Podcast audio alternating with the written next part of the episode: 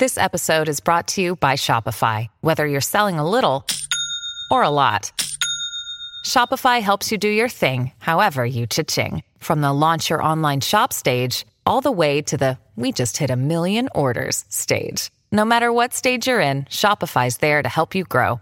Sign up for a $1 per month trial period at shopify.com slash special offer, all lowercase. That's shopify.com slash special offer. Olá, senhoras e senhores! Depois de sete anos, de volta ao podcast. Hoje eu tenho uma participação do cara que me iniciou nisso daqui, o cara que coloca o meu podcast no ar, que é Arthur Petri. Tudo bem, Arthur? Tudo bem, estou dirigindo aqui. Pois é, estamos indo agora para o show. É, estou fazendo hoje a apresentação aqui em Porto Alegre. E sempre quando eu venho para Porto Alegre, encontro o Arthur e a gente conversa sobre comédia. Ele é um grande entusiasta do assunto. Hoje ele está.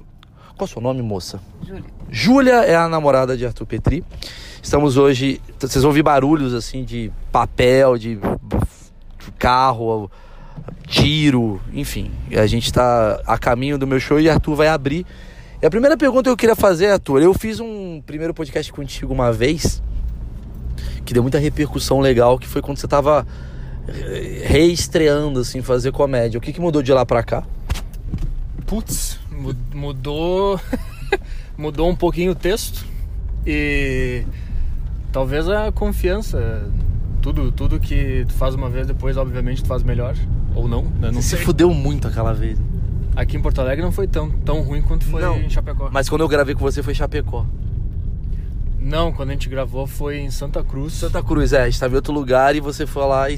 Mas você não se fudeu naquele dia. Sa- Santa Cruz foi, foi uma merda e daí Caxias foi melhor. Mas Santa Cruz, Chapecó e Santa, Santa Cruz foram as duas piores experiências que eu tive. foi muito ruim. As pessoas ainda acham que fazer stand-up no Brasil é uma coisa muito fácil, do tipo. Aí eu me junto com cinco caras e a gente tem uma noite. Por que, que você não fez uma noite de stand-up aqui em Porto Alegre? Porque eu fui excluído da cena da comédia porto-alegrense devido ao meu mau comportamento no ambiente. E daí eu fui castigado pelas cabeças mandantes aí. O Arthur, ele é dono de um dos podcasts mais legais que tem, cara, que é o Saco Cheio Podcast. Eu recomendo, toda sexta-feira tem tem um podcast novo. Sabe o que eu ia te pedir, cara? Eu, eu, eu- quando, eu, quando eu pensei em fazer esse podcast aqui, muita gente me pergunta, Maurício, quais são os seus podcasts favoritos? E aí eu conheço pouco, assim, dessa, dessa cena de comédia podcastiana fora. Eu conheço só o do Bill Burr, que eu sou muito fã, do Mark Maron, Moron, sei lá como é que fala desse filho da puta, do Joe Rogan. Você tem algum outros podcasts que você recomendaria, assim, pra galera ouvir e tal? Eu escuto do, do Bill Burr, é o que eu escuto. Eu escuto do Gavin McInnes, que é um comediante meio. Como é que se fala? Outlaw em, em português, fora da lei, assim. Também não é, não é muito bem visto pela massa. Gavin McInnes, Bill Burr, eu escuto o Joe Rogan quando o convidado me interessa. E eu acho que é isso. Eu não, eu não, eu não escuto muita coisa, porque é grande também, tem que escolher alguns. É, considerando que o meu público e eu também, o nosso inglês não é muito rebuscado, o que, que você mais tirou, assim, proveito de podcast? O que, que, que você me fala assim, de caralho, mano, ouve do Bill Burr que ele fala sobre isso, ou do Joe Rogan, ele vai por esse caminho, assim. Teve alguma coisa que você olhou e falou, cara... Porque, o que que acontece? O Petri é o cara que eu sempre troco ideia, assim, sobre comédia. E direto eu falo... Porra, mano, eu tô puto porque tem uns textos que eu tô fazendo e não tá rolando. Ele fala, dá uma olhada no Bill Burr. Aí eu falo, o que, que tem o Bill Burr? Ele falou, mano, o Bill Burr nunca escreveu um texto, ele vai lá, sobe no palco, arrebenta e tal. Então eu pego meio que uns compilados, assim, das coisas que ele vê. O que, que você tá sentindo, assim, de, de, de podcast, se pudesse falar, tipo, um resumo de cada um. O que, que tu mais vê? Aflições, o caralho. Tipo, uma análise do podcast que eu- É. que eu escuto. É. O do Bill Burr, o que mais me chama atenção e por que, que eu escuto, porque eu admiro a forma que a cabeça dele pensa. E tudo que eu consegui, sei lá, eu tento ver a cabeça dele como se fosse uma máquina agindo, assim. E eu acho incrível o jeito que ele consegue engatar assunto e nunca deixar sem nada. E eu acho que a coisa que ele mais me ensinou é a expor tudo que está acontecendo sempre. Se ele não tem assunto, ele fala, não tenho assunto agora. Ele começa a explorar o fato dele não ter assunto, entendeu? Então nunca mascarar nem nada que não esteja acontecendo no momento. Ele é o comediante mais espontâneo que eu conheço em atividade, cara, eu acho. Você tem, ou você tem outro que você acha assim? Você que é fã de comédia pra caralho. Acho que sim, do- dos atuais eu acho que ele é o mais real, mais verdadeiro. Nem o Louis C.K., que muita gente gosta, eu considero tão real assim quanto ele. É que eu acho que o Lui, cara, ele, ele é real, mas o Lui ele tem uma coisa de. de posicionamento, às vezes, que eu acho que assim, me dá a impressão que ele tá querendo falar sobre um assunto e o, é que nem você falou, o, o, o, o Lui me dá a impressão que ele já escreveu os textos que ele está falando ali. O Bill Burr, você já me falou que ele é um cara que fala, ah, vou falar sobre urso. Aí ele escreve urso e sobe no palco que faz. Tu, tu já viu uma coisa sobre isso no podcast? Dele, assim, Sim, tipo, ele falando do processo criativo? Sim, ele já comentou no podcast algumas vezes e em entrevistas também que ele não, ele não escreve nada ele nunca escreve a, a, estrutura da piada. Ele, ele tá vendo alguma coisa, ele pensa essa ideia boa, ele escreve o nome, uma palavra-chave para não esquecer da ideia e vai no bar da noite e, e tenta desenvolver a ideia. Isso para mim é a coisa mais absurda que eu já ouvi. Não que eu seja esse cara que fica escrevendo premissas e setup punch, mas pelo menos, digo, é, é, pelo menos eu acho que tem que ter eu na minha cabeça. Não sei porquê, eu tenho que ter na minha cabeça pelo menos para onde eu quero chegar. E, e, e, tu já viu o Bill Burr. Eu, eu, acho que esse podcast aqui ele vai servir hoje pra, pra destrinchar uma parada. Você que acompanha muito o processo criativo dos caras, tu já viu o Bill Burr se fuder muito? Já, eu acho que eu vi mais ele se fuder do que não se fuder. Isso é ótimo ouvir, cara. Se tu pegar o especial dele, ele sempre vai bem, obviamente, porque todo mundo tá ali pra ver ele. Mas tu vê no YouTube shows, uh, festivais, shows menores em bares, não é tão bom quanto a gente acharia que quanto é para nós, entendeu? O público tem um desconforto, ah, já foi vaiado e acontece todo tipo de coisa. Então, é, a gente a gente admira o cara, a gente acha o cara tira de letra sempre, mas eu acho que ele só tira de letra no especial porque ele se fudeu durante muito tempo naquele texto que ele faz no especial. Depois. Então cheguei na minha conclusão que eu queria chegar. A comédia, ela é baseada em se fuder. Exato. Concorda? Concordo. Concordo. Então você tá indo agora ser um grande guerreiro da comédia, concorda? Sim. Você é o maior guerreiro da comédia nessa noite agora. Não, maluco, porque, porra, muita gente que escuta o podcast é fã de comédia, quer subir no palco. E, bicho, você só vai conseguir superar um, um desafio, assim, quando você se fuder pra caralho. Eu não tô querendo pagar de, oh, Zé empreendedor. Mas a comédia, mano, se você não se fuder. Foi, eu até te mostrei, né, um vídeo, né? Um, acho que eu já falei até aqui do, do que é o Louis quando ele resolve mudar o estilo de comédia dele, né? Que ele vê aquele especial do George Carlin, que ele fala, pô, o George Carlin todo ano faz um especial diferente. Ah, e eu tô com as mesmas piadas há 20 anos. E ele falou, então vou fazer um especial por ano. é o primeiro especial que ele faz no ano é, sobre cachorros e, e viagem. É o segundo já fala sobre relações amorosas. E aí ele fala que quanto mais você escreve sobre alguma coisa, mais você vai para dentro, né? Mais deep inside, que ele fala. Ele vai mais profundo. E é isso que acontece, cara. Só que a gente tem um puta medo, porque a gente é vaidoso e egocêntrico, de, de ir mal. Porque você pensa às vezes assim, porra, cara, eu tô indo agora fazer um show, tem 700 pessoas me esperando. Cara, eu posso fuder a semana desses caras, ou posso fazer a semana desses caras. Se você encarar a comédia como um comércio, você tá fudido, porque você de fato pode fuder a vida dessas pessoas. Você pode chegar lá e ficar falando sobre câncer de próstata, uma hora sobre isso, os caras vão ficar puto porque tem um cara ali que tem câncer. Enfim, mas se você quiser pensar como, porra, chegou o momento de eu falar algo que seja diferente, que ninguém fez ainda, eu posso ir além daquilo que eu gostaria. Porém, temos um problema, que é a falta do equilíbrio. Tu sente às vezes que tu não, não tem esse equilíbrio, você quer ser já um Bill Burr com um ano de carreira? Ah, isso é uma coisa que eu tirei da minha cabeça até, que eu tinha, há um ano, quando eu abri o teu show aqui, eu tinha, eu tinha na minha cabeça que eu tinha que ser o Bill Burr brasileiro e que se eu não fosse bem significava que eu não tinha menor condições de ser. Eu tinha essa prepotência, ou, sei lá, por o cara me inspirar, eu acho que eu já sei, então, o cara me inspirou, então eu tô ligado na, no que, que tem que fazer. Posso te dar um esporro? Pode. Eu acho você incrível no seu podcast. É verdade. E no palco, você não é a mesma pessoa. E você é um cara que fala para mim que você paga mó pau pro Bill Burr, que é um cara muito espontâneo e você no palco você não é tão espontâneo quanto você deveria ser. Por quê? Porque não Ela sei. chora. o cara bate o carro. O cara estaciona o carro e começa a chorar pra, pra refletir. Não, porque, sendo bem sincero, porque eu não sou um cara muito sociável, tá? Eu sempre fui meio, meio rejeitado pelas pessoas e para mim é quase que uma validação social se eu não for bem aceito. É como se a minha. Sei lá, o cara tirou o sentido da minha vida. Tá, você quer ser validado socialmente? Não quero, é esse o problema. Eu não quero, tem que Então tirar. não faz sentido. Não faz, é inconsciente. é inconsciente. Quer dizer, no fundo você quer os aplausos e o carinho. Só que na verdade você não quer. Concorda? Porque tem uma coisa em você assim, eu quero ser aplaudido aqui, eu quero que a galera ria pra caralho. Mas eu estou pouco me fudendo se essa galera não ri. Ou é, você. não, é o contrário. Eu tô pouco me fudendo se eles rirem, mas eu me importo se eles não rirem. Ah, entendi. entendi.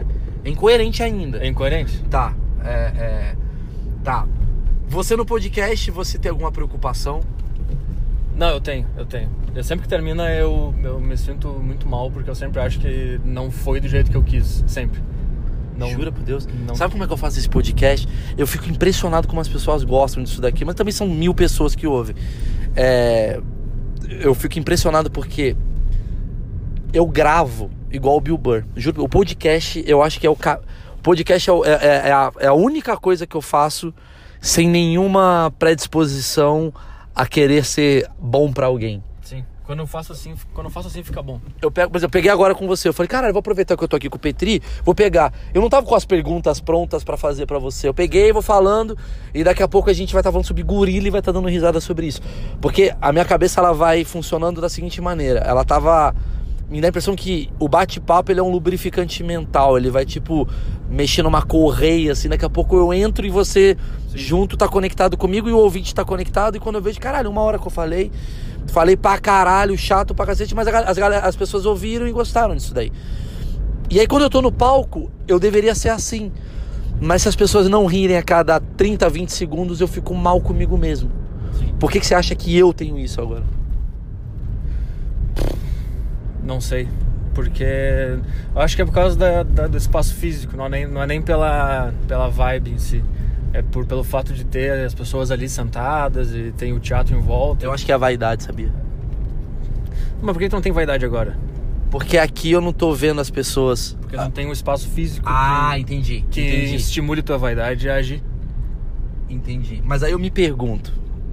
Te pergunto, quer dizer, se você usasse uma noite chamada Podcast Night com Petri as pessoas pagassem, sei lá, 200 reais pra assistir você fazendo aquilo que essas pessoas te amam, cara, elas adoram você. Elas sentarem pra ouvir você falando o que você precisa falar e o que você quer falar. Você se sentiria confortável ou não? Hum, já pensei nisso antes. Eu não sei se, eu- se eu fizesse um podcast ao vivo, se eu me sentiria tão confortável assim. Não sei. Eu não sei porquê também. Sabe, sabe onde é que melhorou muito pra mim? Quando eu criei um negócio chamado Totalmente Devaneio com Daniel Zuckerman. Sim. O, o- que é um show, quem não sabe, eu e Daniel Zuckerman a gente se juntou pra fazer um show. E por quê? Porque eu deixo na premissa clara do show do tipo, não é um show de stand-up, não é um show tradicional, não é um show de louco, de merda. Então assim, quanto mais você deixar a gente louco, quanto mais você deixar a gente à vontade e não for escrever no Samp Ingresso do tipo, fui no show e achei um absurdo, porque não pode, esse show não pode ter crítica, porque ele é um experimento, entendeu?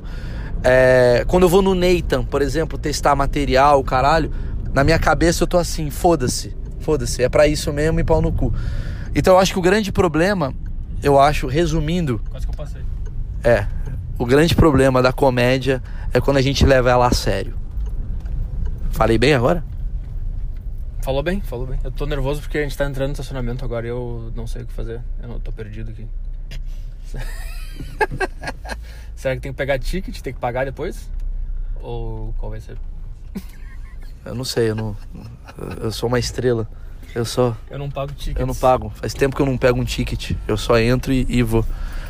Bom, estamos entrando nesse exato momento aqui no Teatro Henrigues. E tu vai falar sobre o que hoje, você sabe?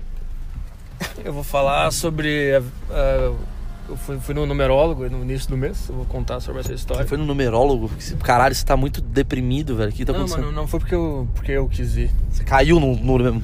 Foi porque, ah, minha mãe marcou um, um horário no numerólogo. É muito sua mãe acha que você tá na merda. O psiquiatra não funcionou, vamos ver se o numerólogo funciona. Cara, como a nossa vida mudou pra merda, né? A gente antigamente falava de política. Você foi no numerólogo. Sabe, sabe, sabe o que tá acontecendo na minha vida? Eu queria muito falar sobre isso. Eu, eu, eu tava esses dias discutindo com a Emily sobre fazer uma festa pro meu cachorro. Eu falei, mano, isso é o, é o máximo da decadência de um ser humano. é você tá fazendo festa pra um cachorro. E aí você vai falar só sobre numerólogo, sobre o quê? Não, numerólogo e, e clitóris. É, um assunto também com. Cara, vai passar aqui na frente, eu acho que não é por aqui, cara. Porque, acho, não. porque eu sou uma estrela. Eu não posso. Recepção, teatro, atendimento. Eu vou fazer o seguinte, eu vou dar uma pausada Pausa. nessa porra e eu volto lá do camarim. Pode ser? Que a gente vai. A gente vai fazer hoje um negócio muito diferente chamado passo a passo. Hoje eu vou. tô entrevistando o Petri aqui antes, pouco antes dele entrar no palco, na hora que ele sair do palco e antes dele se matar. A gente vai fazer exatamente essa sequência, tá bom? Então daqui a pouquinho a gente volta com mais podcast. Bom, a partir desse momento estamos com dois microfones, estamos aqui no camarim. Daqui é o meu. Esse é o meu. Alô. Bom, fala um pouco aí sobre o que, que você tá. A gente tá fazendo tipo. Sabe o que tá aparecendo esse daqui? Parece que eu tô entrevistando um boi antes do abate. Se eu pudesse entrevistar um boi antes do abate, seria essa. Como é que tá sendo você sendo abatido o boi? O boi falou, olha, eu vou me fuder e tal. Você sente um pouco isso? Você sente, tipo, você tem essa pressão ainda? Esse, ai caralho, vou me fuder pra caralho. Medos. Não, medo eu tenho. Medo eu tenho. Pesadelo. Sonhar que eu falo um negócio e fica um silêncio absurdo. Valeu. Que eu falo um negócio e as pessoas começam a ir embora e não ficam nem pra ver o teu show de tão ruim que foi o meu. Cara tem uma preocupação pelo outro, você é muito do bem. E sabe o que eu acho, cara? Faz todo sentido, porque parece que eu tô pagando aqui de tipo de, ah, eu sou um cara experiente, que vivo isso há muito tempo, e eu não tenho esse nervoso, mas quando eu vou fazer o Nathan, que é pra testar material, o meu cu trava de uma maneira, eu não sei porquê, cara. Eu preciso começar a fazer, e o próximo, já tô, já tô deixando claro, só por causa dessa bate-papo que eu tô fazendo com o Petri, o próximo podcast que eu vou fazer vai ser com uma psicóloga. Ah, isso é uma boa.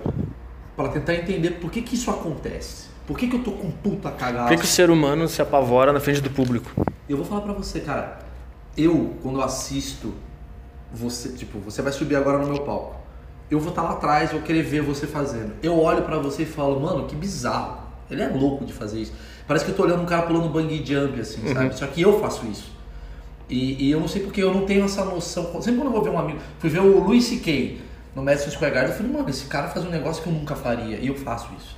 Então, assim, é, eu acho que o stand-up, não tô querendo parar de olha como a gente é muito genial, mas ele vai para um nível de exposição, de falta de, de bom senso, não sei que porra que é que a gente resolve se jogar. Você já estudou sobre isso, já leu sobre isso? O que isso quer dizer? Não, não, mas eu, eu acho que. Eu acho que é esse, essa coisa que a gente quer fazer, que alguns conseguem, outros não, acho que é uma busca pela própria honestidade. Porque eu acho que o cara que tenta, que, que vê stand-up fica assim, eu quero fazer isso, acho que ele tá. Ele não, ele não entendeu o que, que é o cérebro dele ainda. Ele se vê, sei lá, afogado em mentiras, talvez uma palavra meio merda, esse termo meio, meio clichê.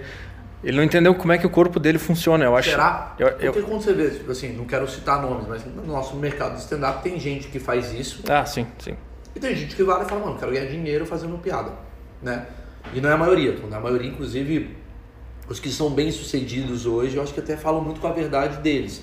Você pode não gostar da piada, mas ele tem a verdade dele, aquilo que ele acredita. Mas tem muita gente que sobe no palco falando assim, caralho, é o jeito mais fácil de eu ganhar dinheiro, porque eu sou um puta Zé Graça. Você nunca foi um cara Zé Graça do seu colégio? Não. Você sempre foi um cara introvertido e com medo. Sim. E, e- e de repente você tá falando pra 500 pessoas. Sim. Você tá fazendo isso pra se provar de alguma coisa? Ah, tem, é, tem a, é que, eu acho que é que nem música. Música, o cara faz a música ou porque ele precisa tirar dele, de dentro dele alguma coisa e entender, tipo, ele dá forma a um sentimento. Daí ele, ah, ele vê, ah, esse aqui é o meu sentimento, é assim que ele funciona. E tem o cara que percebe, ah, tem gente que faz isso, ganha dinheiro, então eu vou fazer pelo dinheiro. Tem, os- tem as duas vertentes. A minha vertente é que eu não tinha essa noção quando, primeira vez que eu vi stand-up, pensei, ah, eu quero fazer isso. Mas eu percebi que é uma busca pela, por ser o mais... Lembra o primeiro dia que você subiu no palco? Sim, ela que me... A Júlia. Ela que me, me levou. Foi em 2013, tinha um open mic aqui em Porto Alegre, num, num boteco fudido lá. Calma, você era apaixonado por comédia nessa época. Sim. Você gostava muito de comédia. E você, tipo, devia ser aqueles caras. Isso acontece muito, isso é muito engraçado. É uma porrada de cara que. A gente tem no- na nossa cultura de comediante muito cara que não faz stand-up, ama stand-up e critica o stand-up. Você é esse cara, você acha, você é esse cara, tipo assim, o stand-up brasileiro é uma merda, é, eu vou subir no palco, eu vou arrebentar, ou você fala, mano, é uma merda e eu não sei fazer isso. É, eu, eu, eu, eu lembro que uma vez eu, eu tava de madrugada, numa das madrugadas que eu sofria aí de depressão, uh, sei lá, quando tinha, sei lá, 20 anos, não lembro, e eu tava no, sintonizado no Comedy Central, eu tava dando um show do Patrick Maia, ele largou uma piada que eu achei muito ruim. Eu me ajoelhei no quarto e falei, cara, não é possível que eu não consiga fazer isso também. Então esse era o meu mindset. Eu gostava muito, eu via que estavam fazendo e eu pensava... Quer dizer, então você... Eu, no caso, eu acho o Patrick um dos melhores, de verdade mesmo. É, e não é pra fazer... pra rasgar seda. Mas é porque eu entendo você, o que você tá falando. Porque a primeira vez que eu fui fazer stand-up, eu fui num show... Eu nem lembro o show. Mas era tão ruim que eu falei, peraí, tipo, não... porque como o stand-up estava começando, quando e isso é um problema que olha só que a gente está chegando à conclusão. Quando você viu o stand-up do Patrick Mais, o Patrick Mais estava começando, ele tinha, isso, sei lá, seus 4 anos de mercado, que nos Estados Unidos é um open mic. Uhum. Eu tenho 12 anos de mercado, que nos Estados Unidos é um cara que está se iniciando. O Bill Burr, com 12 anos, ele ainda era underground. Exatamente. Eu sou um cara que lota. Né? Nos Estados Unidos o cara tem que ter 30 anos de carreira para ser um puta cara fudido. Uhum. E aqui, por exemplo, se eu, se eu for num palco hoje, eu resolvi tocar piano e eu vou na, sei lá, na, no conservatório de Porto Alegre, vou ver um pianista, eu acho que eu demovo a vontade de ser um pianista porque eu vou ver um cara muito maestral tocando. Uhum. Aí eu vou falar, cara, para chegar no nível desse cara eu tenho que ser muito foda. E quando você vê stand-up, você vê uns caras tipo assim, tá, não é tão diferente daquilo que eu faço e eu sou capaz de fazer isso. E, e o stand-up, tu tá vendo ele aprendendo a tocar piano.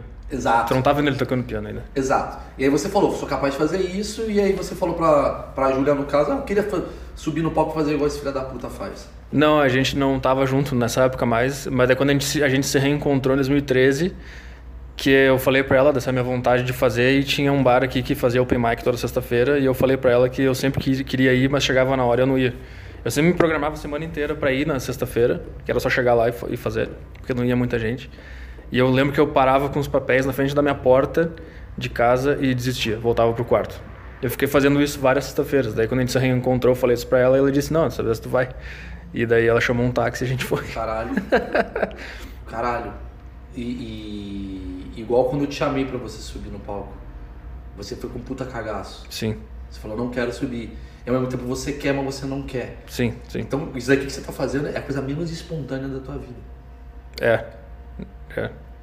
Agora, nesse momento, é. Você Quando... queria estar no palco agora? Nesse exato momento. Eu tô te entrevistando aqui, daqui a 20 minutos vai começar um show. Você queria estar no palco ou você queria estar na tua casa cagando? eu queria estar em casa. Então, por que, que você está aqui? Não sei. Não vai contra. Eu queria estar aqui. Eu tô muito feliz em estar aqui. Tá do caralho. Mas é que tu sabe fazer já. Não. Tô aprendendo, tô tocando piano, cara. É a mesma coisa. Tô tocando piano, vou testar hoje. Vou testar hoje uma música que eu não faço ideia se ela é boa. Mas eu quero estar tá aqui, eu quero me fuder, eu quero ir bem, eu quero ir mal, eu quero errar, eu quero acertar. E eu nunca posso saber se eu vou bem ou mal, porque eu faço um negócio de improviso no final do show que todo mundo paga pra ver, velho. E pode ser uma bosta, pode ser legal pra caralho, pode ser genial, pode ser... Eu já pensei várias vezes, eu falo, mano, é bizarro, eu sou louco, porque eu deixo a parte principal do meu show numa coisa que é de improviso. E isso finaliza o show. Se é uma bosta, pode ser que eu nunca mais volte na cidade. Se é legal pra caralho, eu sou um deus. Mas eu também se é uma merda, eu perco uma cidade inteira. Mas eu quero fazer. Não sei porquê. Tem algo que me movimenta que eu falo, mano, foda-se, eu quero fazer. Não sei. E, e, e às vezes que você fez, você sempre tava querendo fazer, não querendo fazer? Não, é que é, é que é, você tem que ouvir, sei lá, eu pelo menos tenho várias vozes dentro da minha cabeça. Então, tem a que tá dizendo que é pra eu não ir é para eu voltar para casa, deitar e, e, dormir. Mas eu sei que se eu fizer isso, eu, amanhã eu vou acordar e vou pensar, putz, eu devia ter ido. Perdi essa, essa, oportunidade. Então eu quero, óbvio que eu quero. E eu vou ficar feliz, mesmo se eu for mal, eu vou ficar feliz. A gente está descobrindo que a comédia stand-up é uma bela terapia para todo mundo. Né? Devia, devia, devia, ter um tipo assim, você tá mal, tá precisando se matar, faz uma comédia stand-up antes. É meio que tipo, você se expor a um público te gera alguma coisa maior do que simplesmente a sua vaidade, eu acho, né? Tem uma parada do tipo, caralho, eu preciso soltar isso para alguém. Sim, isso sim, isso sim. Quais comediantes você mais curte? Além do Bill Burr e do Louis que você falou. O primeiro que eu vi, que eu não sabia o que, que, que era que estava acontecendo, foi o George Carlin. Eu vi o especial dele, eu baixei uns torrents, na época do torrent lá. Eu baixei, eu vi aquilo lá, eu não, entendi, eu não sabia o que era stand-up. Eu achei que era uma peça de teatro que o cara fazia sozinho, assim. Eu lembro Você que... riu? Não, eu fiquei observando. Você ri de alguma coisa? Não, eu tenho, eu sorrio mentalmente. Eu também. É uma- Sabe do que, que eu rio? Eu dou risada de coisa que me surpreende e texto nunca me surpreende. Porque texto pra mim, ele é uma coisa texto. Agora, o meu cachorro faz eu cagar de rir. O Uber, meu cachorro. Porque ele tá olhando pra mim de um jeito que eu falo, mano, olha que engraçado. O Gabriel, meu filho, faz eu pirar. Porque ele, é, ele, ele não- tem inteligência pra me fazer rir. Ele simplesmente está ali primitivamente fazendo alguma coisa. Qualquer, por isso que eu acho que o comediante, cara, ele se torna um amargo. Porque a gente, a gente sabe tanto a técnica de fazer rir. Você concorda um pouco com isso? Ou não? Sim, eu entendo, eu entendo o que você tá falando. Tipo, eu não rio, velho. Eu, tipo, é muito difícil, assim. Eu, eu vejo assim. Ah, vê esse vídeo no YouTube que é de cagar de rir, do Porta dos Fundos. Eu falo, pô, esse vídeo é muito legal. Enfim. Uhum. Sim, sim. Eu... Só, só acho, só acho legal pra caralho. E aí eu acho que a comédia ela tem um lado ruim também, que tu fica meio. é, pode beber, tá bom pra caralho essa cerveja. Hoje eu tô bebendo. né? Eu sim. Hoje é domingo, né? É. Domingo, né? É. Quer entrar no podcast, Bia? Entra. Entra aí. Tô falando o quê? A gente tá falando sobre como a comédia. Sobre açougues. Corte da picanha, o patinho e a carne do momento. A gente tá falando. Ó, a, a, a Bia convive comigo há muito tempo. Quanto tempo já fazendo comédia? Ah, com você acho que junto faz uns 4 anos, mas de comédia mesmo desde o primeiro Risadaria 2010, não, 2011. Quantos angu... eu, o texto, o nome desse show, desse, desse episódio vai ser angústia. É isso. Quanto de angústia. Fala o seu lado bastidor de conviver comigo 24 horas. Acho até pro Petri entender como é que é a minha cabeça e o ouvinte entender como é que é fazer comédia, assim, tipo, acho que é legal uma visão de fora. Eu acho que é você saber administrar muita coisa ao mesmo tempo, assim. Acho que esse é o maior, a maior dificuldade, porque você tem que ter o tempo todo, você tem que ter um equilíbrio. Maurício Acabei de Meirelles derrubar uma acaba de derrubar. perdeu o equilíbrio. Caralho, maluco, Falando em equilíbrio, a pessoa desequilibrou e derrubou um copo inteiro de cerveja no próprio filha da colo. puta. Vai. É, claramente a pessoa que não tem um equilíbrio. Puta que pariu, eu derrubei a cerveja Eu inteira. fui tão certa assim na Caralho, resposta, mano. Foi, foi. Sim. Copo de Eu plástico. aqui pensando, Pegou na ferida. Não, equilíbrio. mas vem cá, mas tu acha. Tu, tu me acha mais angustiado ou mais feliz? Eu acho você mais. É que assim, existem altos e baixos de momentos, de, de shows, de acontecimentos da vida, né? Então, mudanças. Então, o que eu tava falando de equilíbrio é justamente isso: você conseguir administrar o seu ego, o saber entender o seu momento, de alto ou de baixo, conseguir administrar o seu lado familiar, o seu lado de É muito empreendedor. foda isso, é. Isso é muito foda. é uma pressão de todos os lados. Isso é o mais foda. Porque assim, você tem que. Se você é um cara de verdade no palco e você quer ser espontâneo no palco, você não pode deixar que nada te aflija. Mas se você não deixar que nada te aflija, você não tá sendo espontâneo. Entendeu o que eu quero dizer? Sim.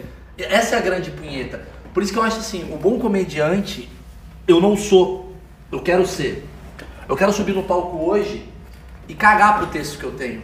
Eu queria subir no palco hoje e falar, mano, acabei de cegar e derrubei uma cerveja e falou sobre isso 10 minutos. Eu faço a galera cagar de rir com uma história da minha cerveja, não sei o quê. Só que isso não vai ser engraçado. Mas é que tá, eu vejo que se fosse o Bill Burr, por exemplo, ele ia cagar pros caras se eles não achassem engraçado ou não. Pois é. Mas será que ele faria isso no especial dele? No especial não. No especial não. Então no fundo ele tem um ego também. É, não sei, mas que o especial ele, ele tem uma, uma vibe diferente. Se fosse num boteco, certamente ele ia abrir falando isso. Pois é, então tô me sentindo covarde. Porque eu devia subir no palco e falar, porra, deixa eu. eu Não, não queria, eu não quero chegar e falar. Eu, eu tenho muito isso. É, tanto que eu mudo o texto constantemente. Eu não quero chegar no palco, subir e falar, ei galera, tudo bem? Porto Alegre. Não, eu quero falar, Sim. mano, eu tô puto de estar aqui. Porque eu tô com frio. E vai. Tem um pouco isso. É boa. Então, eu, tô- eu- eu tenho um pouco isso, assim. Mas ao mesmo tempo, é, eu tava falando pra ele hoje lá no café, pro Petri. Quando eu faço webbullying, eu vou pra esse caminho. O webbullying sou muito eu. O meu texto é meu texto. Meu texto é bom, eu gosto do meu texto. Eu escrevo texto, eu vou teste, não sei o quê. Mas o webbullying eu tô, eu tô muito virgem. Eu tô muito foda-se. A partir do traumas, né? Você já parece que você relaxa. A hora que acabou o show, você fala, bom, agora, tipo, parece que A começa um show saiu. novo. A assim. obrigação saiu. Por isso que eu criei esse formato. Eu- o, o meu formato de show é o, é o formato mais diferente que tem aqui no Brasil, porque eu, é, sou eu. Né? Como do Albani é diferente, o do Ventura é diferente, cada um é diferente de um jeito. O meu é diferente do que tem no Brasil, igual dos outros também, porque é, eu preciso ter alguma coisa que me deixa tranquilo. O começo, ele é uma coisa do tipo assim, eu preciso trabalhar.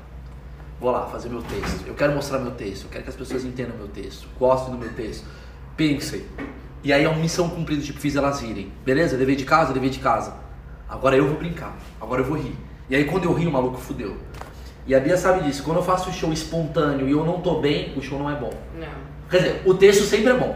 Mas a- a- existem formas e formas de você fazer o seu texto, né? Interpretar. Então, quando você faz, é o que eu sempre falo, quando você ri de você mesmo, É, mano, isso é é, quando, você, quando eu vejo que ele tá dando risada, tipo, espontaneamente, é que eu vejo que ele tá à vontade, realmente. Porque você percebe isso. É foda, cara. Quando você tá se É divertindo. muito estado de Às espírito. vezes o mal-estar é, é- você percebe no boa noite. Ele já entra já, boa noite. Não é, não tem a mesma energia. E sabe qual foi a pior época da minha vida? Quando eu fiz mais sucesso. Olha que bizarro isso. Quando eu fiz mais sucesso, o meu show foi mais merda. Porque eu tava tão. avião, aeroporto, hotel. Tipo, eu, eu vivi uma. de- Pô, você, vive, você, você acompanhou a estrada comigo. você- É pesado, cara. É chato pra caralho. Sim. Vai, ah, porra, você pega um, Três horas três de horas de carro, carro, aí para, come mal, dorme, não sei o quê. E agora eu tenho que alegrar a galera e minha cabeça tá puta que pariu, que saco tá fazendo isso, entendeu? Mas eu quero estar no palco, mas todo o caminho de estar no palco é um puta caminho cansativo. Mas eu, eu acho que dá pra aproveitar isso. O Bill Hicks, ele começava o show dele quando ele tava no ápice, ele tava de saco cheio de, de fazer stand-up. Ele entrava no palco falando algo do tipo, assim, ah, tô- é, daquela forma irônica dele, dizendo que ele não aguentava mais Sim. ficar viajando. Mas essa é a diferença. Eu consigo ser Bill Hicks na parte 60% pro, pro 100% final do meu show. No começo, coisa, eu, eu tenho que me sentir garantido. E Essa é a minha única coisa que eu preciso tirar. E aí eu vou me tornar um comediante de verdade, um foda. Sabe assim, que fala, mano, o Maurício é muito foda quando eu subi. Já aconteceu isso algumas vezes. De tipo, de eu subir no palco e falar, foda-se, esse começo eu vou jogar fora e pau no cu. Mas eu acho que o começo ele é muito que dá, caralho, gostei do show desse cara, entendeu? Porque aqui tem 700 pessoas, você pode ter certeza que 300 nunca me viram. Tem 400 que gostam de mim, mas tem 300 que são agregadas de outras 400, entendeu?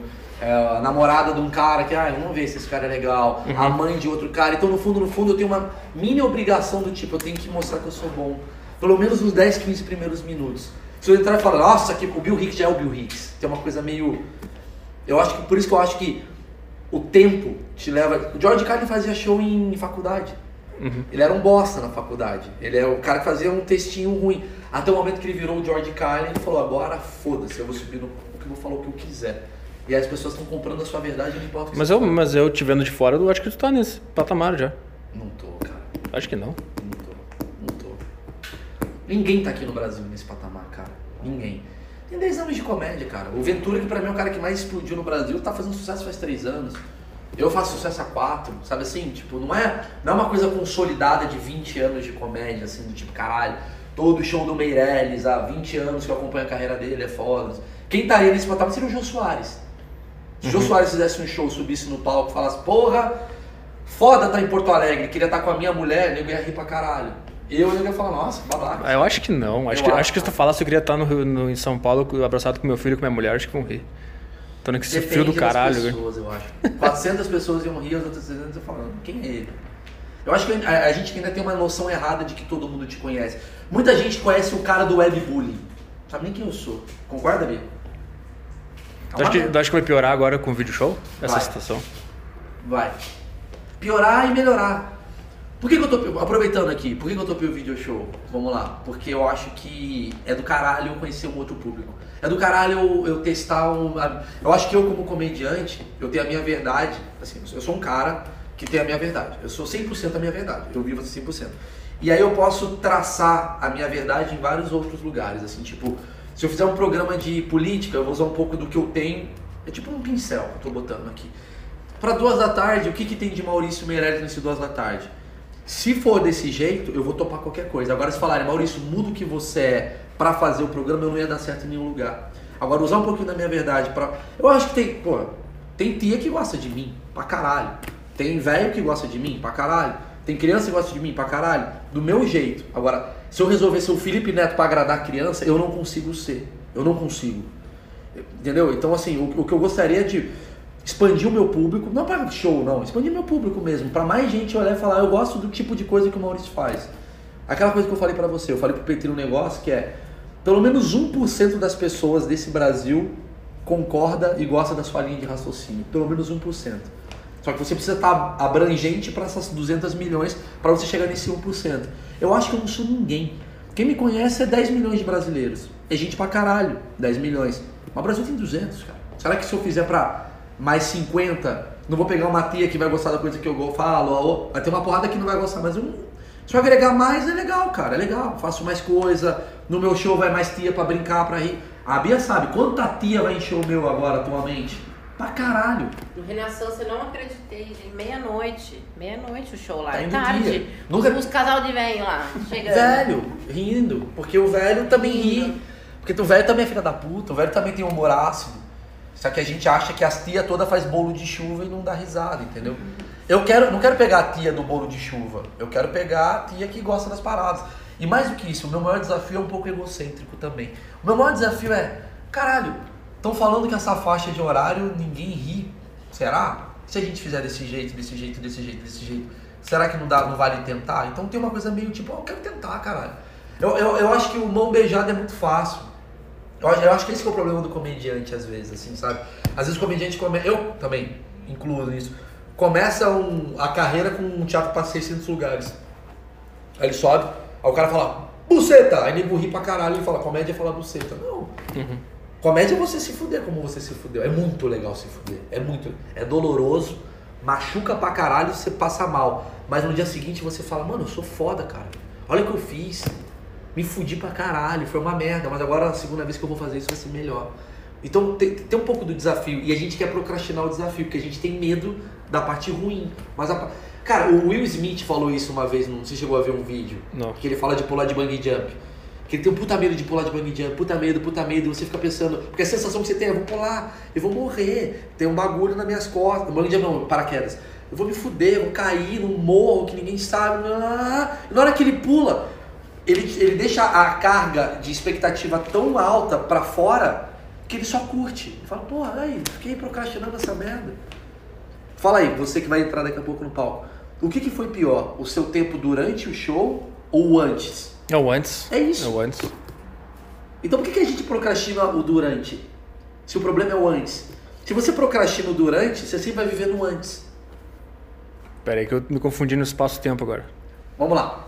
Se você procrastina durante, você está procrastinando durante. Você Tá, não quer tá. subir no palco, não quer subir no palco. Você vai ficar sempre vivendo a agonia do antes. Isso, tá. Ah, caralho, como é que isso vai ser? Como é que vai ser? Aí eu falo, vamos lá, Petri, sobe. Não, não, não vou subir não. Aí, amanhã, não vou não, não vou. Caralho, sobe. Porque quando você subir, você vai saber que esse momento que você está aí em cima vai ser menos doloroso do que tudo isso que você está pensando que vai ser doloroso. Verdade ou mentira? Sim, é mas acho que depende do nível do desastre também. É, mas não é tão Se desastre. tu pular de bang jump e o bang jump arrebentar e tu se quebrar e ficar vivo, Mas não é esse é caso. pior do que. Mas não é esse caso. Eu não tô falando pra você pular de bang jump, eu tô falando pra você subir num palco e fazer piada que tá te fazendo mal, te consumindo. Tem algo que tá te consumindo. E você precisa soltar isso pra você falar, por que que tá me consumindo tanto? É assim que eu vejo. A primeira vez que me chamaram pra... Eu sou muito fã do Emílio. Também. Igual você. Porra.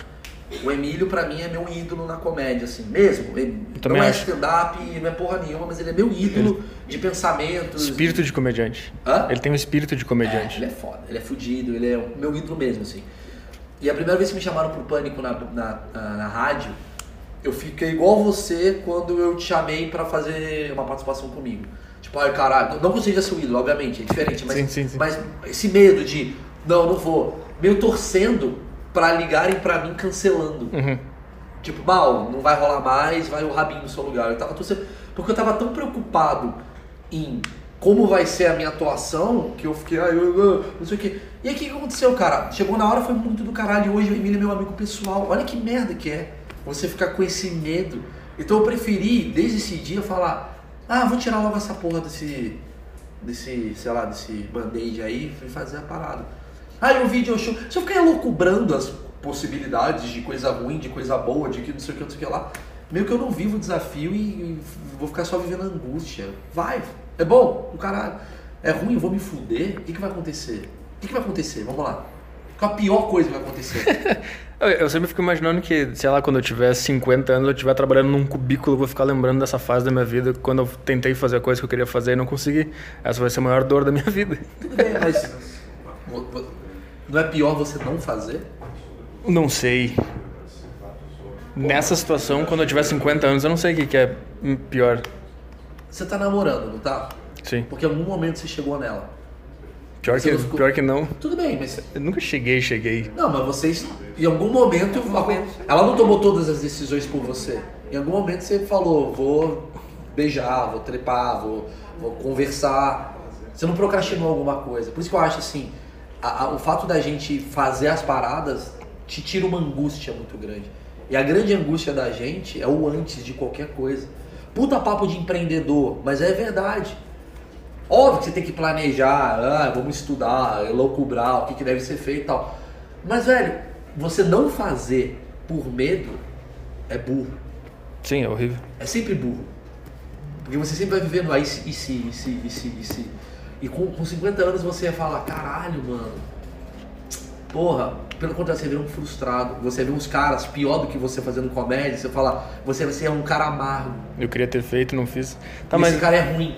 mas e fazer, não conseguir chegar com 50 anos trabalhando num lugar que tu não quer, tendo tido um pouco do gostinho, não é tão ruim quanto será? Não. Você tem que gostinho e falou, não é pra mim. Não, não. Não é, não é que não é pra mim. O cara ainda. O cara quer ser. O cara tentou e a vida foi Vou te passando. fazer outra pergunta que vai resolver essa sua questão. Hoje, quando você olha pro Patrick Maia, você acha ele tão ruim quanto você achava antes? Eu, ten- eu tentei parar de avaliar assim, porque eu entendi a, Pronto, a- luta de cada um, mas na- não acho que seja. Não, você não gosta do texto. Mas Sim. você não acha ele tão ruim porque você viveu um pouco o que é viver o que ele faz. Isso tá, sim, sim. E aí tu olha e fala, puta cara, a situação desse cara, às vezes o dia dele não tava legal. Ou então a forma que ele resolveu se soltar e fazer a coisa acontecer pra ele foi tentando. E no fundo, no fundo, ele tem mais, talvez, pontos positivos do que você próprio, porque ele tá lá fazendo. Não, claro, com certeza. Entendeu? É aí que eu vejo. E aí eu vejo assim, a gente vive uma geração. Lá vai eu falar de geração, é uma merda. isso. A gente vive uma geração de tweet, de galera, que é todo mundo frustradão. E fica só dando porrada. Porque pra mim a porrada vem da frustração. De. Você tá muito mais calmo do que a primeira vez que eu te vi, assim. Eu- eu- a primeira vez que eu te vi, você tava muito mais amargo do que hoje. Eu tava assustado também. É desconfiado. Quem é o Maurício? O que, que esse cara quer? Vai me zoar? Ele é legal? Ele é gente boa? Ele é cuzão? Ou você, tipo, você tem uma intimidade comigo. A gente troca WhatsApp, a gente conversa. Você tá me apresentando sua mulher, tá tudo legal, tá tudo de boa. Só que é, você tá menos desconfiado dessa porra aqui, tá ligado? Você tá com menos medo, porque você já fez, Sim, sim. Sim, isso é verdade. entendeu? Então, fica mais orgânico, cara. E aí o cara do Twitter, às vezes eu vejo assim, cara, o cara que é crítico de TV, eu falo, mano, ele é um cara que nunca conseguiu tentar fazer TV. Ele só tá criticando. Sim, profissão crítica eu acho muito estranho. Pois é. Acho muito estranho. Mas a gente é isso. A gente é um crítico. A gente critica a operação de. E aí, velho, tudo bem? Beleza? A gente critica operação.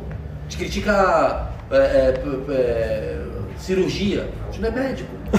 Quem critica cirurgia? Qualquer um fica, ah, eu acho que ele errou. Critica a Operação Lava Jato. Não, mas assim, os caras lá, ah, o médico do Neymar. Cala a boca, Ah, você sim, sim, entende. sim, sim.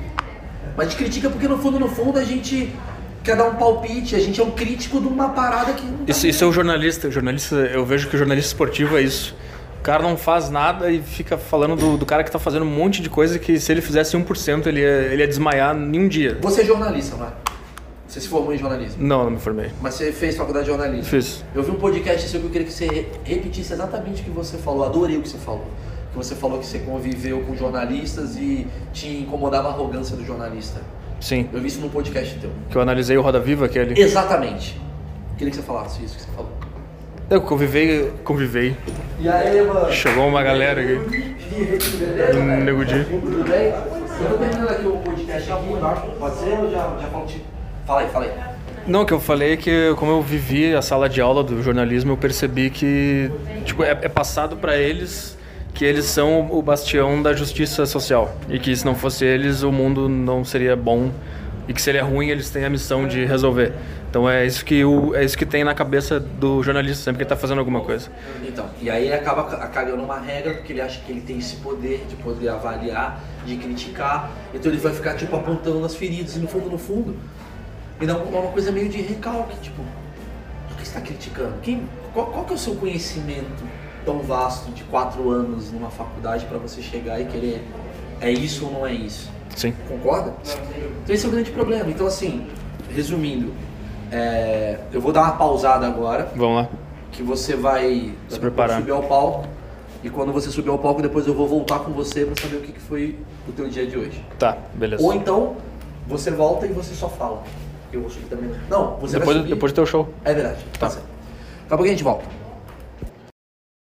Bom, senhoras e senhores, é, temos vários cortes. É a primeira vez que eu tô fazendo, acho que um, um podcast que tenha é, momentos diferentes. Eu não sei se esse formato é legal. Então, vocês me ouviram antes de entrar no camarim, durante o camarim, e agora esse daqui é o pós-show, né? E eu vou finalizar com o texto que o Petri vai falar. O Petri que vai finalizar esse podcast. Talvez eu volte no final para falar um, só um valeu, galera. Só vou falar isso. Mas o objetivo é vocês entenderem como é que foi esse dia a dia, né? Acho que o podcast nunca fez isso, né? Porque o podcast geralmente a pessoa fica parada numa mesa conversando e tal. Então acho que eu tô fazendo um dia a dia pelo podcast. Eu vou começar a fazer isso mais vezes. Começo a gravar de manhã, gravar à tarde, gravar à noite e solto o que, que foi o meu dia, alguma coisa do tipo. Achei interessante esse formato. Não sei se existe isso. É muito legal as coisas que ainda não existem, né? Porque tipo, o podcast surgiu. Então, como o podcast surgiu agora recentemente, qualquer coisa que você criar no podcast, você é um grande vanguardista. Fala assim, não, eu sou o único podcast da história que tem um som de cachoeira atrás. Pode ser o meu, pode ser o seu. Enfim. Então, nesse exato momento eu tô aqui num restaurante. É, falar um pouco das das coisas que eu percebi ali durante o show. O último momento antes de estar aqui foi 10 minutos antes de eu chamar o Petri para fazer uma participação. Ele foi muito bem. Ele foi muito bem. Eu confesso que eu não assisti na hora, assisti depois em vídeo, mas ele foi muito bem. E o Petri, quem não conhece, para mim ele é um dos open mics, vamos lá, que eu mais acredito no potencial. E eu sei que você tá ouvindo isso, você deve ser um cara canja, open mic e tal, e se interessa para entender por quê. Porque o Petri ele sai da curva do que deve ser feito, eu acho, na comédia. Mas ao mesmo tempo, sair da curva é o que dá mais medo para quem quer se iniciar na comédia. Eu vou explicar. Se ele vai e copia tudo aquilo que tá todo mundo fazendo, ele vai entrar sem a personalidade dele e ele vai começar a se adaptar a algo que nunca foi o que ele foi. Explico mais uma vez. É a mesma coisa que você, tipo, começar trabalhando numa empresa e você já ganha 20 pau, que é um puta salário legal, só que a função que você está fazendo é uma função que você odeia fazer. Entendeu? Eu recomendaria para você ser um bom profissional, você começar ganhando mil, mas fazendo aquilo que você adoraria fazer e, consequentemente, você aprender na sua fragilidade e melhorar. Agora, quando você está começando com 20 mil reais, você não tem muito medo, quer dizer, você não tem muita coragem de uh, se, se reinventar. Se fazer... O começo é o melhor momento para você fazer as merdas, para você errar pra caralho, porque uma vez que pega você fazendo essas merdas e tal e as pessoas começam a gostar, você não muda. Fui complexo? Mais uma vez, vou tentar. Tipo, o cara é, o cara é totalmente é, bruto, no sentido da, da, do bruto mesmo, da pedra. O cara é bruto. Ele entra no palco e ele acredita na verdade dele. As pessoas não riam da verdade dele. Aí ele foi lá, resolveu melhorar a verdade dele. Subiu no palco, melhorou a verdade dele. Não riram ainda.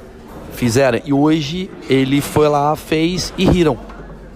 Ele não teve que se adaptar da verdade dele. Ele não teve que subir no palco e fingir que ele é uma bicha do Rio de Janeiro, ou ele é um cara da quebrada, ou ele é igual eu, ou ele tem um webbullying. Não, ele fez o que ele é, entendeu? Ele não seguiu um padrão do que deve ser falado. E pessoas riram.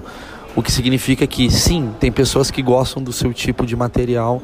E sim, você precisa, em cima daquilo que você é, melhorar aquilo que você é. É usar tipo as ferramentas para você se tornar melhor naquilo que você é.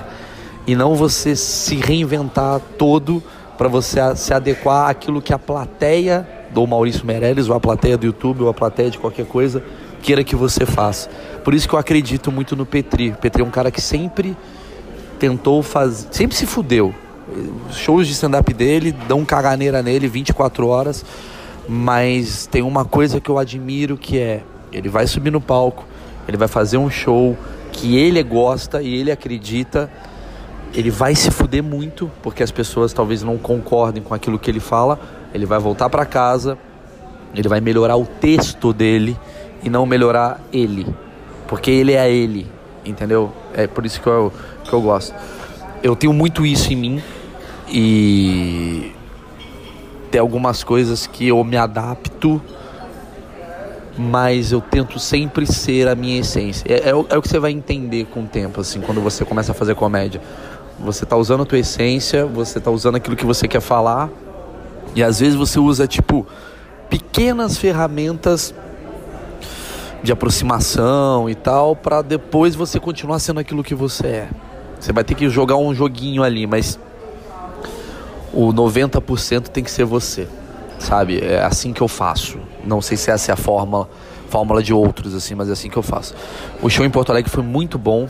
Gostei muito da minha parte textual. Obviamente a parte de webbullying, essas coisas é muito Depende muito do convidado. A gente teve um convidado de Porto Alegre, um menino que também está começando, que também é muito de verdade, chamado Nego Di.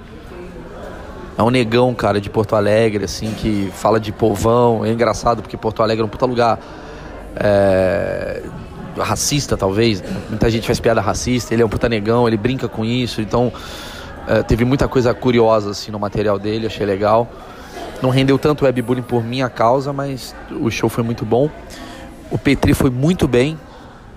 E assim eu quero, conforme for, fazer outros exemplos disso daqui. Ir num show, falar como é que eu tô antes, como é que eu tô durante, como é que eu tô depois, para ver se a gente continua esse, essa comunicação. Eu tô meio lento fazendo esse podcast, não sei porquê, minha cabeça já tá meio variada, mas espero que vocês tenham entendido esse dia a dia. Então eu vou passar a bola agora pro grande Petri. Aliás, vão no podcast dele que é muito legal, cara. É o Saco Cheio Podcast. E ele é um cara que me ajudou muito a fazer isso daqui acontecer, esse podcast. Então, dá uma moral pro cara lá, tá bom? Com vocês, Arthur Petri. Bom, Arthur Petri aqui, depois do show, devem ter se passado umas 3 horas e meia, 4 horas, desde a última frase que você, ouvinte do podcast do Meirelles, é, ouviu. Nesse momento eu cheguei, acabei de chegar na minha casa, estou dentro do carro, na garagem, e fazer considerações finais sobre o show. É, a gente estava conversando sobre isso, eu estava nervoso e tal, eu ia me fuder. Uh, é engraçado porque tu nunca vai achar que tu foi bem. Qualquer pessoa que quer ser artista ou mexe com arte, ou tem o sonho de fazer qualquer coisa desse tipo, tu nunca vai estar satisfeito. Eu até acho que se tu é um artista e tu saiu do palco satisfeito com, o que tu fez, acho que é, não é um indício muito bom, assim. Se tu não chegou em casa e, e deitou no travesseiro e uh, as lembranças de, uh, do, do show que aconteceu algumas horas não, não passarem na tua cabeça como assombrações, eu acho que tu fez alguma coisa errada. E significa que tu vai parar no tempo e tu não vai melhorar. Essa é a minha opinião, é o que eu tento aplicar na minha vida. Uh, então eu acho que, obvi obviamente, eu saí do show feliz porque foi melhor do que eu já tinha sido antes. Principalmente em, compara em comparação ao show que eu fiz pro Meirelles aqui em Porto Alegre há um ano, que eu fiz em abril de 2017, 2017, está 2018, né? Então, em comparação àquilo, eu tenho certeza que eu evoluí, que estava mais tranquilo. Até as outras experiências de fazer em bar me deu uma, uma, uma tranquilidade. Eu já sabia. Eu já, é, é, é, mais ou menos assim. Agora eu, eu meio que conheço. Tipo assim, eu vejo lidar com arte mais ou menos assim. Tu, tu tem essa vontade de fazer alguma coisa, tu não faz a menor ideia do que é. É só uma coisa que está te incomodando. Aí tu descobre que aquilo, o que tu quer fazer é arte, sei lá, é música, é comédia, é escrever, é ópera, é ser ator. Aí tu descobre que ali tu consegue iluminar um pouco dessa dor que tu tem. Só que daí quando tu descobre isso, tu iluminou um cantinho da sala entendeu? De um quarto, de um quarto escuro, tu iluminou um cantinho. E sempre que tu entrar nesse quarto, tu vai estar tá meio que tu vai entrar, tá tudo escuro, só tem uma coisinha acesa no cantinho. Tu vai meio, tu vai tropeçar, tu vai cair, tu vai bater o cotovelo, tu vai não sabe onde é que tem uma cama, onde é que tá o criado mudo, onde é que tá o negócio, então tu vai te machucar. Só sabe que tem uma luzinha lá. Só que daí quando tu te machucar a primeira vez, tu tropeçar na cama e cair no chão de cara, a próxima vez que tu entrar nessa sala, tu vai tu vai lembrar, tem uma cama aqui, e se eu for aqui, eu vou cair de cara ali. Só que daí tu não sabe que tem um bidê. E daí tu vai passar pela cama, não vai cair, só que tu vai cair no bidê. De cara no chão. Então cada vez que tu entra nessa sala, ela tá um pouquinho mais iluminada. É isso que eu vejo fazer arte, sei lá. Eu não gosto de falar arte porque eu não me considero um artista, mas eu acho que é a forma mais simples de você ouvinte entender. Uh, então hoje eu tava com uma, eu já sabia que tinha uma cama, mas eu não sabia que tinha um bidê, que tinha um armário e que tinha uma porta e que tinha alguma, sabe? Eu eu, agora eu já sei que tem um ferro no meio do quarto e eu tenho que me abaixar para conseguir chegar na janela. Agora eu sei isso, mas eu, eu ainda não sei coisas que estão ali. Então é, essa experiência para mim hoje foi essa de iluminar um pouquinho mais essa, esse, esse quarto. Uh, um indício bom que eu tenho de que eu fui melhor do que as outras vezes é que as pessoas o público do Meirelles veio falar comigo depois. E não todo mundo, algumas algumas pessoas, né, duas, três pessoas. O que já é para mim já é muito bom, porque normalmente nunca vi ninguém. Vieram falar comigo, ah, eh, falar que fui bem e tal. As pessoas que foram me ver, que já tinham me visto antes, falaram que eu fui melhor do que todas as vezes. E a minha mulher que estava comigo, ela disse que também eu, eu evolui bastante. Então nesse aspecto, cara, é, eu tô eu sinto que tem alguma coisa acontecendo agora nesse momento. Mas igual vou ficar me martirizando por ter esquecido, não abri do jeito que eu queria, gaguejei numa parte, algumas partes eu fiquei nervoso, tive que disfarçar que não tava, ah, confundi uma parte do texto, tive que resgatar uma piada final que era para ter feito antes e aí deu uma confundida. Esse tipo de coisa assim, eu tô eu tô pensando nisso agora. E, e, outra coisa que sempre passa na minha cabeça é que eu tenho que fazer. Eu tenho que ter mais alternativas, mais material, mais coisa. Eu, às, vezes eu, eu, às vezes eu acho que eu me apego muito a. Eu não sei se está errado também. Bom, não quero. Não sei, não sei, tem que ver. Tem que ver. Às vezes é uma fase. Bom, e sobre o show do Meirelles. Como um, como um cara que curte essa porra desse stand-up comedy aí há bastante tempo e, e começou a ter contato com a cena nacional há pouco tempo pelos vídeos de brasileiros que eu assisto no YouTube, eu, eu, eu sinto, eu vou dizer uma, esse, esse negócio. Quando eu vejo um stand-up brasileiro, eu sinto uma energia artificial nas pessoas que fazem. Todos, todos, todos. Até Tiago Ventura, Murilo Couto, Afonso Padilha, todos que estão bombando aí. Eles podem, eu sei, eles trabalharam pra caralho, chegaram onde estão porque por mérito próprio, eu sei. Mas eu como um fã do, do gênero, eu olho de fora e eu, eu sinto uma energia diferente, é, artificial. Eu sinto que tem uma barreira entre o cara que está no palco e a piada que ele está me contando ou a história que ele está me contando. Eu, eu, sinto que o cara está querendo que aquilo seja engraçado. Eu não sei se é porque eu sou amigo, que eu conheço o Meirelles, eu não sinto a energia artificial, entende? Eu sinto que. Às, às vezes eu sei que ele recorre a piadas mais, mais bobas como uma forma de não sei, talvez o público precisa disso, não sei.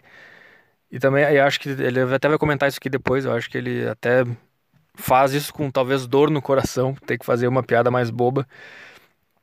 Mas de forma geral, assim, 85% do que eu vi dele hoje, eu não senti aquela barreira entre ele e a piada. O mesmo cara que estava tomando café comigo de tarde, conversando comigo, uh, falando como tem muita opção de café, entendeu? Ele estava criticando o cardápio do café para mim era o mesmo cara que tava no palco, não era uma.